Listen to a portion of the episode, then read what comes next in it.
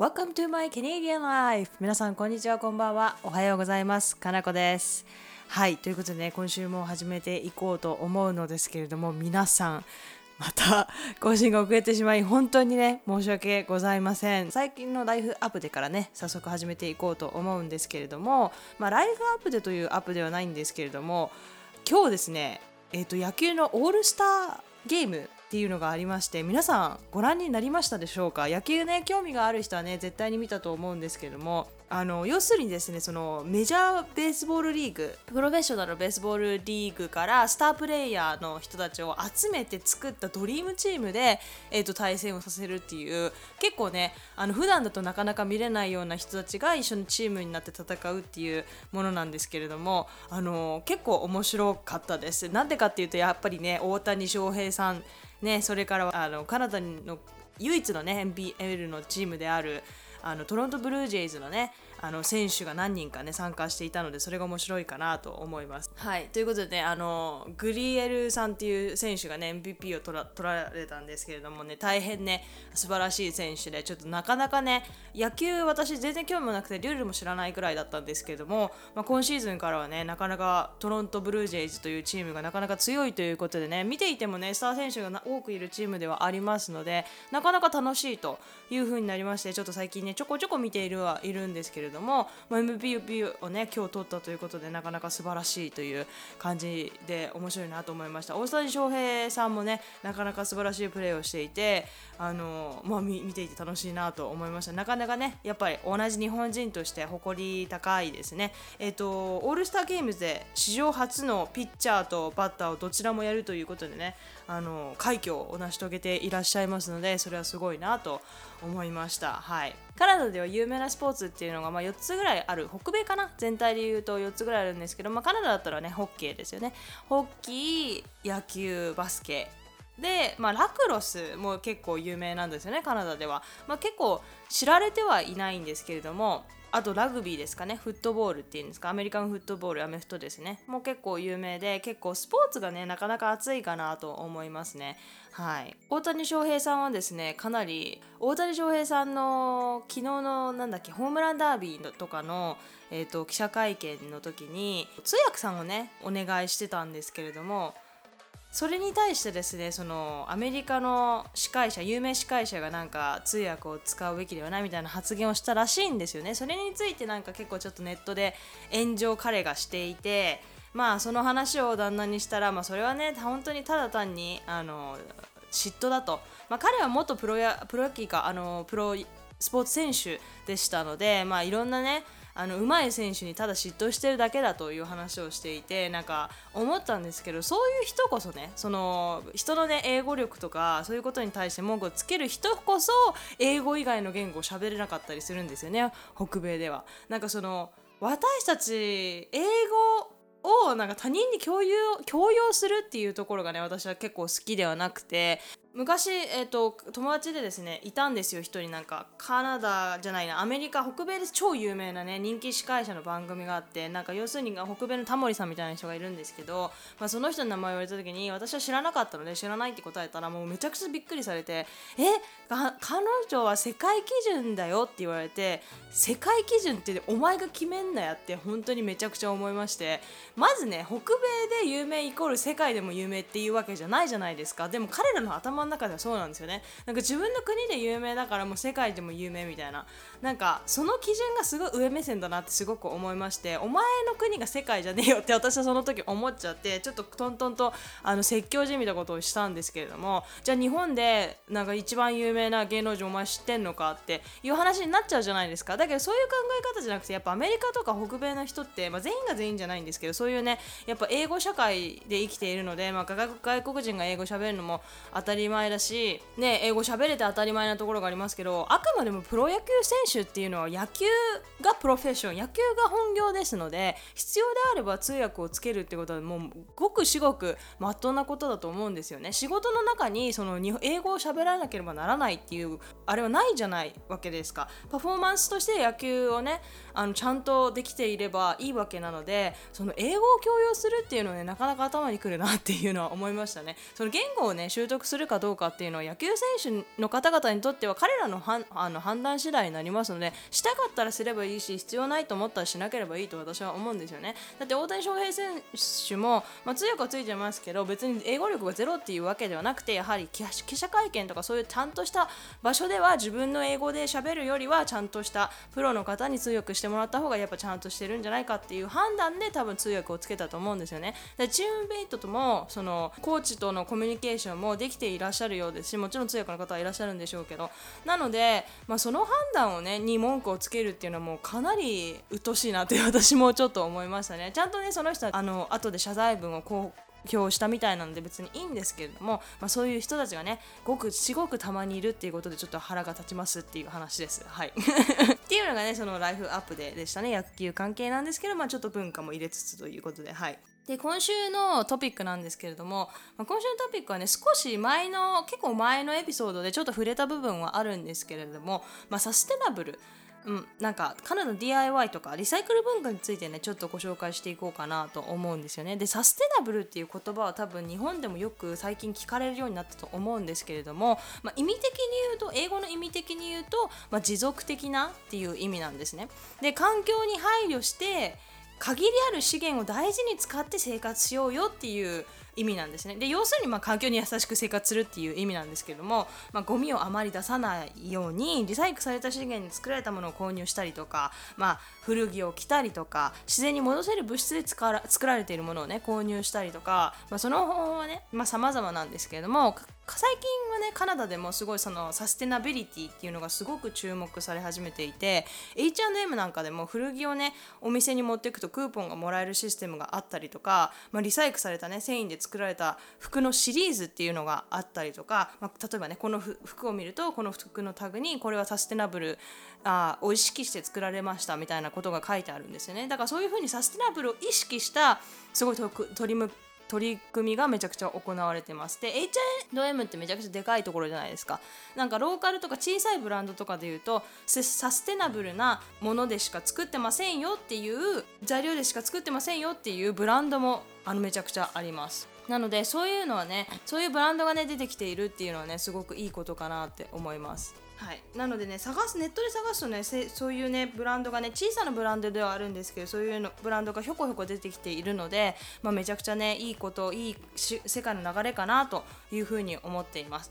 でスーパーとかではですねなんかその服とかだけじゃなくて、まあ、木でできた歯ブラシが売れ売られてたりとか、まあ、サステナブルな、ね、選択肢がかなり増えてきてるかなと思思うんですよね。でバンクーバーとかは他には服以外だとスーパーのナダっていうスーパーがあるんですけれども、まあ、袋やパッケージがないんですよ。でどういうことかっていうと、まあ、買い物袋って皆さん多分持ってますよね。持ってる方いらっしゃると思うんですけど買い物袋だけではなくてですね例えば粉物だったりとか液体の購入時にも自分でね容器を全部持っていかないといけないんですよ。だヨーグルト買うのにも自分の容器に入れてとかだから小麦粉買うのにも自分の袋を持ってってとか。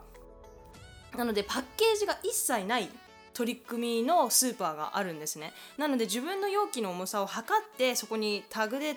くっつけて買いたいものを入れてもらって会計の時にその時に測ってもらって買う方法なんですよね。ででそのスーパーだけではなくて洗剤の量り売り店とか、まあ、なんかいろいろあります。バンクーバーには。でもそういう部分ではねすごく便利です。ただし値段もねやっぱり割高なんですよね。そういうパッケージされた方が今は、まあのマスプロダクションって大量に作られているのでそっちの方が安いんですよね。なのでそういう取り組みの選択肢は多いんですけれどもやっぱり普通のあのスーパーで買うものに比べてしまうと少しだけ値段がね張るっていう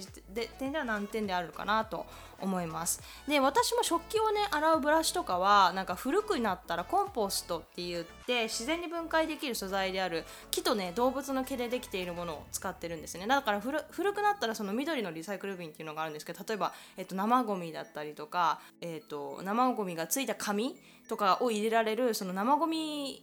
のゴミ箱ですね。基本的には。のに入れられるんですよ。であの自然分解されるので。なのでそこに入れられることができるのでゴミもですね日本も結構あれですよね。資源ゴミとかいろいろ分けていると思うんですけどカナダもいろいろ分けられていて、まあ、段ボールですよね。で燃えるゴミ、まあ、普通のあ燃えるゴミじゃない普通のゴミ箱が1つ黒いのですね。でもう1つはグリーンの瓶でまあ、生ゴミ系ですよね。要するに自然に梱包できるもの生ゴミ。と生ゴミがついた紙ですね。とあとプラスチックの容器とか缶とか瓶とかですね。入れられる箱とか。その4つに大体分かれてますね。はい。なのでめちゃくちゃリサイクルすると、まあ、こっちに来てからその普通のゴミっていうのがめちゃくちゃ少なくなりましたね。ほぼなんか生ゴミとかリサイクルプラスチックとか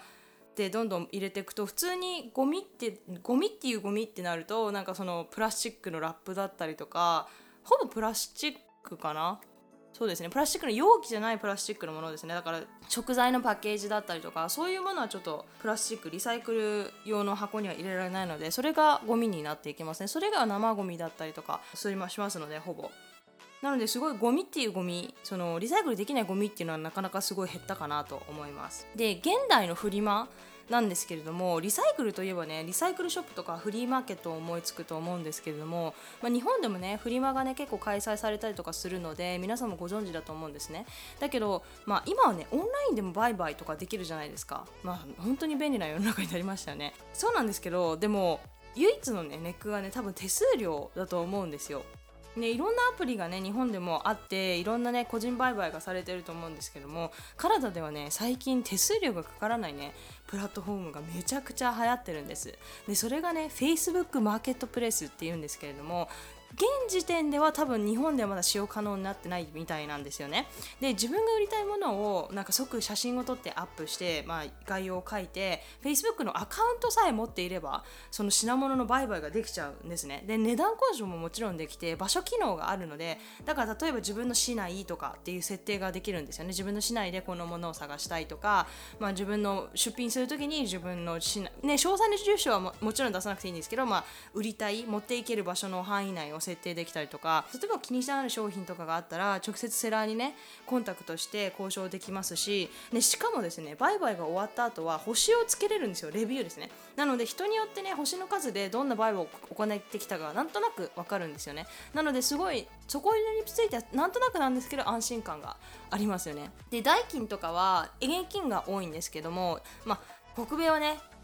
クレジット社会なのであのあまりにもちょっと高いもの例えばまあ100ドルを超えてくるものになると e トランスファーとかっていうそのメールアドとか携帯番号でお金を送り合えるサービスがあるんですね北米って。かなり便利なんですけど、まあ、それでね e トランスファーでお金を支払うっていうこともあります。で売った方もね買った方もねさっき言ったようにお互いに星をつけれるので高いものを売ったり買ったりするときは、まあ、信頼できる人かどうかのね判断材料にもなるのでめちゃくちゃ便利かなと思います。で私もねここでねよく何が売ってるのかなって見たりするんですよね。で個人売買ではあるものの新品のものだったりとかアンティークのね掘り出し物もあったりするのですごい宝探しみたいでですねめちゃくちゃ楽しいです。で旦那はね特に今ハマっていて毎日ね気づけば Facebook マーケット見てるんですよね。ででもそのおかげでなんかすごく可愛い庭に置いてる外に置いてる木のえーと、もうほんと丸太みたいなのがあるんですけどそれを切ったあ丸太みたいなもの、まあ、椅子にもなるしテーブルにもなるみたいなすごく可愛らしいあのテーブルですね。を見つけて3つほど。自分でねあの、えー、コーティングを塗ってあと雨とか雨雨でも、えーと、日の光でも耐えられるねコーティングを塗って外に置いてるんですけどめちゃくちゃおしゃれですね。であの人から買ったので、まあ、10ドル、まあ、日本円で言うと、まあ、800円900円ぐらい。1個900円ぐらいで買ってきたんですけどあの見た目はねめちゃくちゃ可愛いです。これ本当にお店で買ったらね多分すごい高いと思うのでああすごい賢いなって思いましたね。でこの前はですねあのバーベキューをゲットしました。で中古のバーベキューってねなんか抵抗があるっていう人も多いと思うんですけれどもあの私たちが欲しかったバーベキューが新品で買うとね500ドルぐらいするやつなんですよ。で購入した人たちがその老人カップルですごくね大事に使われていたことがなんとなく見えたので、まあ、中古でもいいかと思って買ったんですね。で有名なブランドですごく長く持つことでも有名でしたし、まあ、とてもねさっきも言ったんですけど綺麗にしてくれていて値段もねなんとですね150ドルだったのでかなりねいい買い物だと思いました。なんか案の定ねめちゃくちゃ問い合わせが来ていたそうで私たちがね即刻取りに行きますって言ってなかったら、まあ、他人のにね売っていましたって言われましたね買いに取りに行った時に。でお金の節約になることはもちろんなんですけど使えるね中古を買うってとっても環境にいいと思うんですよね。そのバーベキューも多分絶対にあと何何年も持つんですよ。大事に使われてたしこれからもあの全然バリバリ活躍できるんですけども。まあでもやっぱりね時間が経つにつれてニーズって変わってくるじゃないですか。家大きく引っところに引っ越したりとか逆にちっちゃくちっちゃいところに引っ越したりとかすると今までね持ってた大きいバーベキューだと大きすぎるとかね今まで持ってたバーベキューだとちっちゃすぎるとかいろいろあるんですと思うんですよね。それにニーズに合わせて物って変えていくのでその時にわざわざあの毎回捨て捨てていたらね環境にめちゃくちゃよろしくないじゃないですか。なのでねそういうものはねあの中古で買ったりとかまああげてもいいと思うんですね。知り合いとかがいたら。ねそのも物を再利用するとか使えるものをね長く使うってことが本当に環境にすごくいいなと思っていて、まあ、私は個人的に肌につけるもの例えば洋服とか靴とかはちょっと中古はちょっと抵抗があるんですけど、まあ、家族内だったらね全然いいんですけどちょっとね知らない人の肌につけるものっていうのは私は個人的に無理なんですけどそれ以外のものではですね中古でも全然平気ですね。例えばバーベキューだったりとか、まあ、家具だったりとか、まあ、ベッドはちょっとベッドのねマットレスはちょっとまた肌につくっていう理由があって無理なんですけど、まあ、それ以外のものだったらね結構家具とかだったらむしろアンティークのものとかかなり可愛いものとかもあるので新品よりね逆にそっちに惹かれたりとかもします。なんかアンティークってその唯一無二の存在じゃないですか。今ねかあの家具屋さんに行って買うえる家具っていうのは、まあ、誰でも買えるわけじゃないですか。言ってしまえば。なのでそれと比べたら私はあのアンティークの方が可愛いなって思っちゃうんですよね。で家具と Facebook マーケットといえば最近ねよく耳にするのがファーニチャーフリッピングファーニチャーフリッピングっていうんですけど、まあ、直訳すると家具返しみたいな。なんかもうえええ？ってどういうえどういうことっていう感じなんですけど、まあ、意味的に言うと Facebook マーケットや家の前に置かれてるようなねあの安いまたは無料の家具を修復とかペイントし直したりして高値で売るっていう副業のことなんですね。でこっちって家の前にね家具とか置いて取ってていいよってフリーですよっていうサインを置いてねあの取ってていいですよっていう、まあ、捨て方譲り方があるんですよ家具の。面白いですよね。日本だったらちょっと不法投棄になっちゃうのかな、まあ、自分の家の前だったらいいのか。でもまあ、取ってく人あんまりいないですよね。フリーですって言ってもね。だけどこっちではねそういうことが結構よくよくあって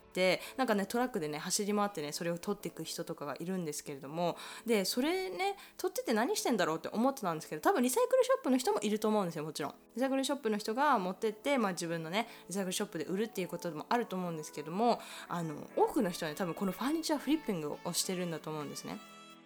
でこれかなり流行っていて私私も TikTok でねその様子を見たりしてるんですけど例えば10ドルそこらとかで買ってきた家具なんかをちょっとねなんか色落ちしてたりとかなんかちょっと状態が良くないものとかを買ってきてなんか色を塗り直したりとかねちょっと壊れてるとこちょっと直したりとかしてそれをね100ドルとかで売ってったりするんですよ。本当にすごくないですか？なんか多分アンティークカルチャーアンティーク家具カルチャーがあるっていうのもあると思うんですけれども、まあ、それで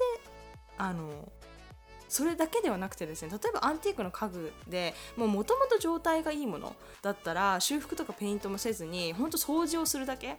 あの掃除機をかけて掃除をしたして写真いい写真をね撮ってねそれを売り出す人もいるので、まあ、そういうのがね多く行われているのが Facebook マーケットなんですけども私的にはねかなり環境にいいことだし物をね長く使われるっていうことなのですごくいい兆候だなと思ったりするんですよね。なんか古くなったりとか少し壊れてしまったものを完全にね壊してゴミにするんじゃなくて生まれ変わらせてね再利用して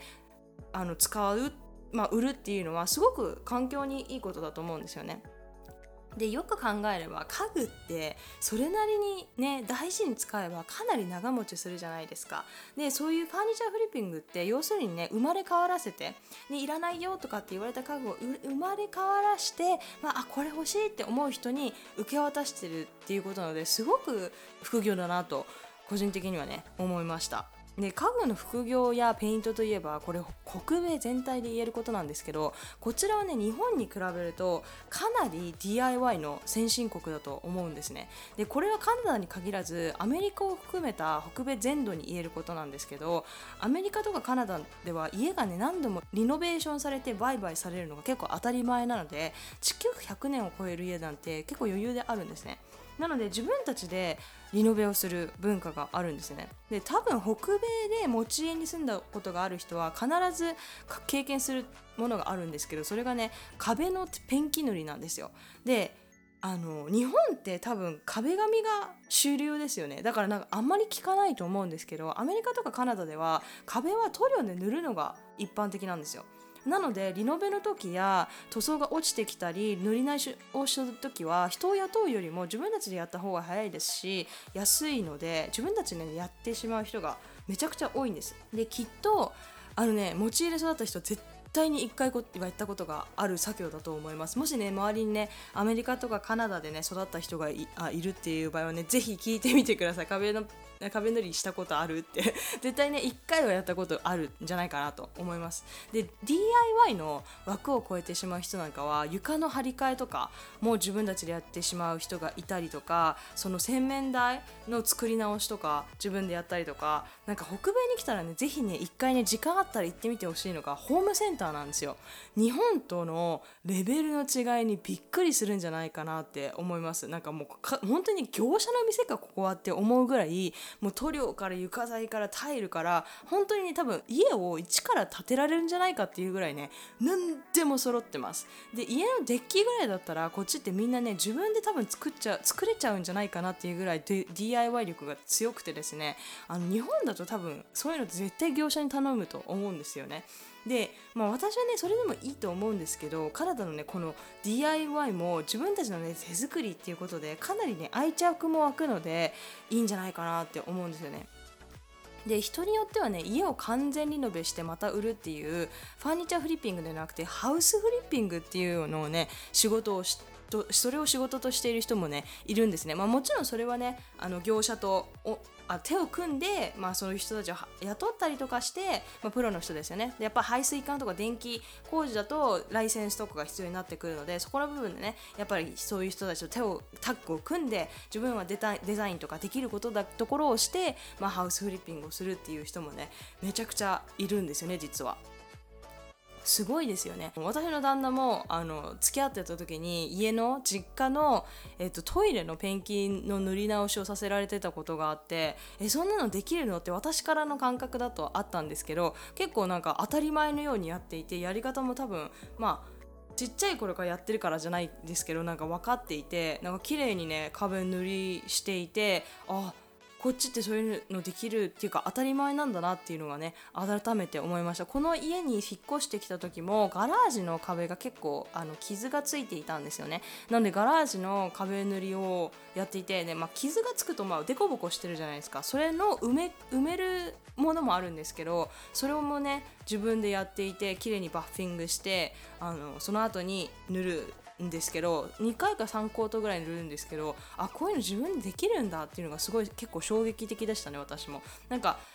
汚いのかなと思ったんですけど結構自分でやっても綺麗にできるんですよね意外と。なのでねもしね北米に来てね家を買うとかそういうチャンスがある人は是非ね壁塗りぐらいはね自分でやったらいいんじゃないかなと思いますね。めちゃくちゃ節約になりますし、まあ、初めての人は結構楽しいと思います。私もねあのちょっとやらせてって言ってやったんですけど結構ちょっと楽しかったですね。あの面白いなと思いました。日本で生活してたら多分経験しなかったことなんじゃないかなと思いますね。でこれはねちょっと DIY ではないと思うんですけれども私もですね実は IKEA で買った、まあ、壁にかける引き出し付きの棚をつく使って化粧台をね DIY したんですよ実は。で Amazon の Amazon で自分好みの家具の足家具家具の足って別々で買えるんですよね。でその家具の足を買って好きな鏡を見つけて旦那にその IKEA で買ったその棚のねところにつけてもらったんですよ。なので自分でねなんかちっちゃい机を作った感覚ですね。でそれをなんかすごいねあの計画してあこの足をつけたらこんな風になるとかいろんなね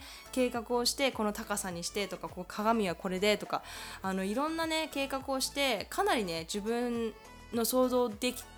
通りにできて気に入ってます。でこちらではね実は IKEA の家具を DIY アレンジすることもかなり流行っていて IKEA の家具はねシンプルでとってもいいんですけれども、まあ、自分好みにアレンジしやすい。シンプルだからこそアレンジしやすいっていうところもあるんだと思うんですよね。何よりお値段がお手頃なので多分アレンジで失敗してもそこまでね 痛くないっていうのもあると思うんですけれどもなんか日本のね人口の3分の1なんですよアメリカあのカナダって。でアメリカの10分の1しかないんですよね。なのでカナダって実は品物のチョイスがあんまりないんですよ。あの日本とかねアメリカのウェブサイトアマゾンのウェブサイトでさええーと、カナダ VS アメリカだったらアメリカの方が全然品揃えがめちゃくちゃいいんですよね。いやだから人口は力だなといつもね思っておるんですけれどもあのなのであ IKEA などのねあのお店とかだと多分自分好みのものって見つからないこともしばしばあると思うんですよ。でも日本だったらねもう多分5万とね他のね家具屋さんがあると思うんですけどもカナダってなかなかないんですよね。あってもすごい高かったりとか。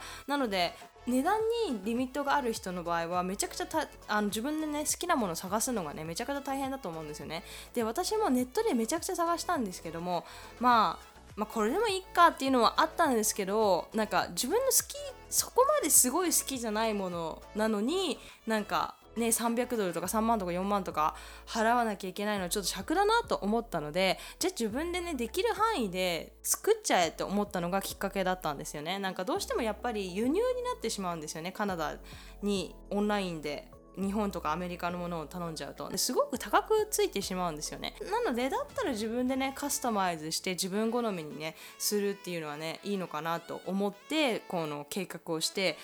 作ったんですけどもかなりねあの気に入ってます。すごい可愛いと自分では思っているんですよね。鏡も実は Facebook マーケットで見つけて新品だったんですけれども多分たまたま使わなく使わなかった人がいてその鏡を買ってでまあそうですね。足は Amazon で家具の足ですね。は Amazon.ca で買って、まあ、それもねめちゃくちゃ調べましたけど。はい。ということでねそんな感じで作ったんですけれども。やっぱりね自分で作るとすごく愛着が湧くんですよね。だからその分大事にこれから使っていこうとも思いますしなんかねそういうのねいいなと思いました。今週はねそのサステナブルについて語ってみたんですけどどうでしたでしょうか？長くねも物持ちがいいって日本語でもありますけど物持ちがいいってめちゃくちゃね環境にもいいですしなんか私は安いものをいっぱい買うよりはちょっと高くてもその高いものを長く使うっていうことの方が自分の精神的な安定にもなると思うんですよね。やっぱりちょっと高いけど、まあ、長く使える。流行に左右されないようなものの方がなんか自分もねすごく気に入り気に入りますし毎日がすごく楽しいというかそういうな感じ感じになると思うんです多分若い時はその服とかになっちゃうとねいろんな服を試してみたりとかそういうのがあるのでそれは仕方ないなと思うんですけれどもまあちょっとね大人になってきてねまあそれはいいかなと思ってきたらちょっといいものをね長く使うっていうことの方がちょっと楽しいんじゃないかなと思うので皆さんもね是非試してみてください。ゴミが減るってねちょっと気持ちいいですよ。自分的にも。なんかわかんないんですけど。ということでね今週はねまた1日遅れてしまったんですけれども皆様ねお役に立てるような情報だったらいいかなと思っております。いつも通りですねもしも Apple Podcast で聞いてくださっている方がいるのであれば星5つレビューをいただけると大変励みになりますのでどうぞよろしくお願いいたします。もうねレビューつけてよってくださった方はね本当に改めてありがとうございます。これからもね精進していきますのでぜひ来週のエピソードも楽しみにしてみてください。はいということでね今週はここまでにしたいと思います。Thank you all so much for listening. I hope you have a wonderful week and see you all on my next podcast Thank you very much.